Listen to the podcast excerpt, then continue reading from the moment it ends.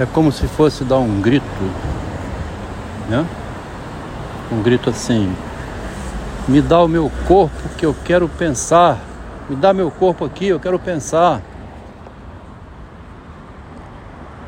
É preciso ter o corpo, né? Para ter o pensamento. Até aquele andarilho sabe que precisa estar vivo para continuar na esquizofrenia dele lá, o Acelino, né? Primeira vez que o capítulo da esquizofrenia entra num livro de filosofia. É o homem que ainda tem o corpo vivo e com esse corpo vivo ele não morre, né? Tem um pensamento esquizofrênico, mas tem. Me dá meu corpo aí que eu quero pensar.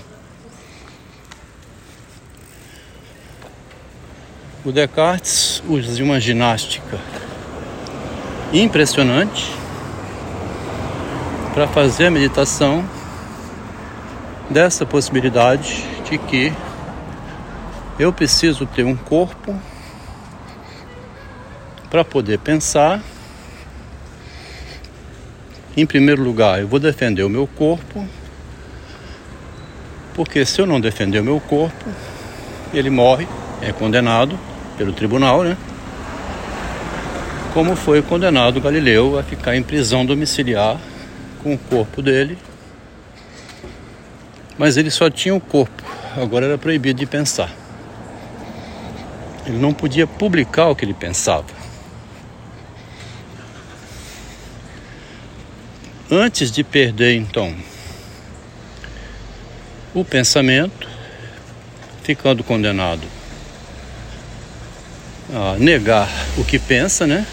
A matemática, negando que seja um homem racional, tendo que afirmar absurdo que ele diz na meditação o tempo todo. Que uma figura de quatro lados, por exemplo, um romboide, se inscreveria num círculo, né? E outros exemplos que ele dá. Dado que você imagina, é porque foi de, do objeto que veio aquele, aquela imaginação. O triângulo, né? A laranja, a natureza. O Descartes faz um raciocínio muito parecido com o de Spinoza. Que dado que existe a totalidade que seria a natureza. Eu tenho uma imagem disso. Então Deus existe. Deus é essa natureza divina e materializada, é a matéria.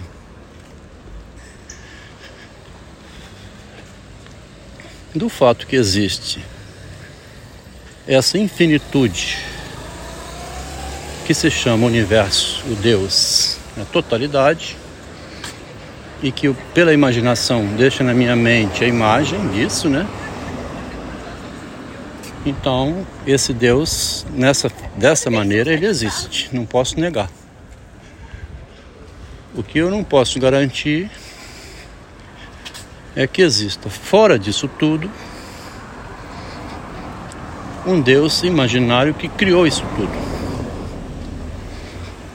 Deus estaria fora da totalidade criando a totalidade. Isso é que ele não quer admitir, porque se existir esse ser externo, invisível, que num Fiat Lux criou isso que existe, então ele pode criar muitas outras coisas pelo desejo do homem, né? Inclusive criar a proibição de falar o que eu, que estou com as armas na mão, disser que não pode ser dito. Eu defendo um Deus, Deus está comigo, eu tenho um exército junto comigo, e você vai ter que acreditar no meu Deus, senão você morre. Aí o Descartes grita do lado de lá dizendo o seguinte: Eu quero o meu corpo, eu preciso pensar. Sem o meu corpo eu não penso. Porque se tomarem o corpo dele, ou se tirar a liberdade dele, que é a mesma coisa que tirar o pensamento, né? Então ele não pode pensar. Porque o Descartes divide o corpo em dois grupos distintos. O primeiro corpo é o corpo físico. O segundo corpo é o res extensa e o res cogito. O res é o corpo que é corpo abstrato. O pensamento é um corpo também. É uma matéria pensante. Em Descartes foi mantido o corpo que pensa, o corpo físico e o corpo pensante, porque ele não foi condenado. Mas o Galileu, que tem o corpo físico, ficou prisioneiro. O corpo pensante dele não pode publicar nada. Quando vai a esquizofrenia, como a Celino, né? Ele ainda tem o corpo físico, mas o corpo pensante dele está completamente comprometido.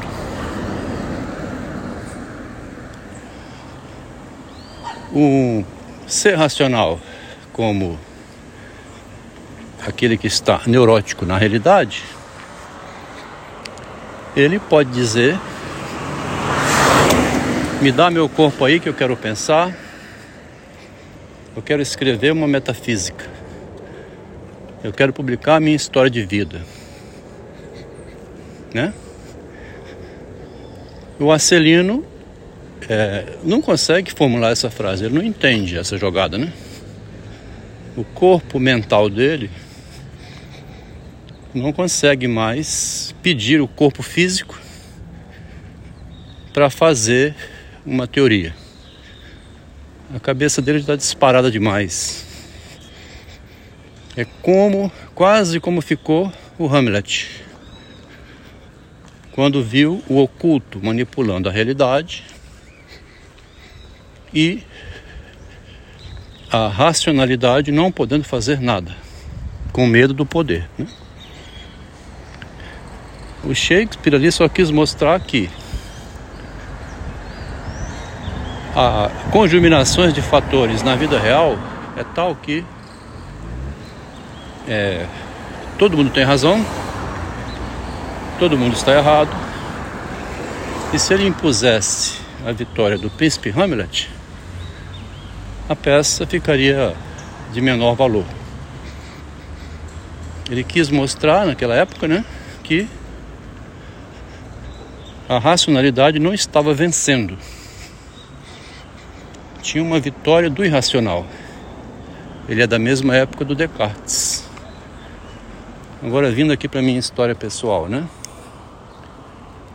O meu corpo pensante, meus textos, né, minhas ideias, ficaram ameaçadas de prisão domiciliar, igual o Galileu. Proibido de pensar, ou então ele está surtado, não acreditem no que ele diz. Agora a frase lá do início, eu vou mudar para dizer: me dê o meu corpo, agora a res cogita, né? Me dá o meu corpo pensante de volta. Eu quero ter o direito de pensar, né? publicar o que aconteceu na minha história de vida, em que a minha esposa, manipulada pela imagem vendida pelo feminismo, foi destruir o marido dela, dizendo que ele é psicótico, querendo fazer o mesmo que a Inquisição fez com Galileu. O Galileu foi posto em prisão domiciliar. E o Adelmo aqui foi posto numa prisão da psicose, né, do julgamento. Foi julgado psicótico e eu estou reivindicando o meu corpo pensante de volta, porque o meu corpo físico daqui a pouco vai para o túmulo. A morte leva embora o meu corpo físico, mas a morte não consegue matar meu pensamento, a minha imagem, a que eu vou deixar para depois de morto. Tá vendo? A minha obra sobrevive ao meu corpo. A morte pode eliminar meu corpo físico, porque o corpo é finito, a vida é finita, né? Mas vai ficar um corpo literário, uma interpretação do meu narcisismo, do que é a vida humana aqui na Terra, né? Me dá o meu corpo aí, que eu tenho o direito de pensar, eu quero pensar.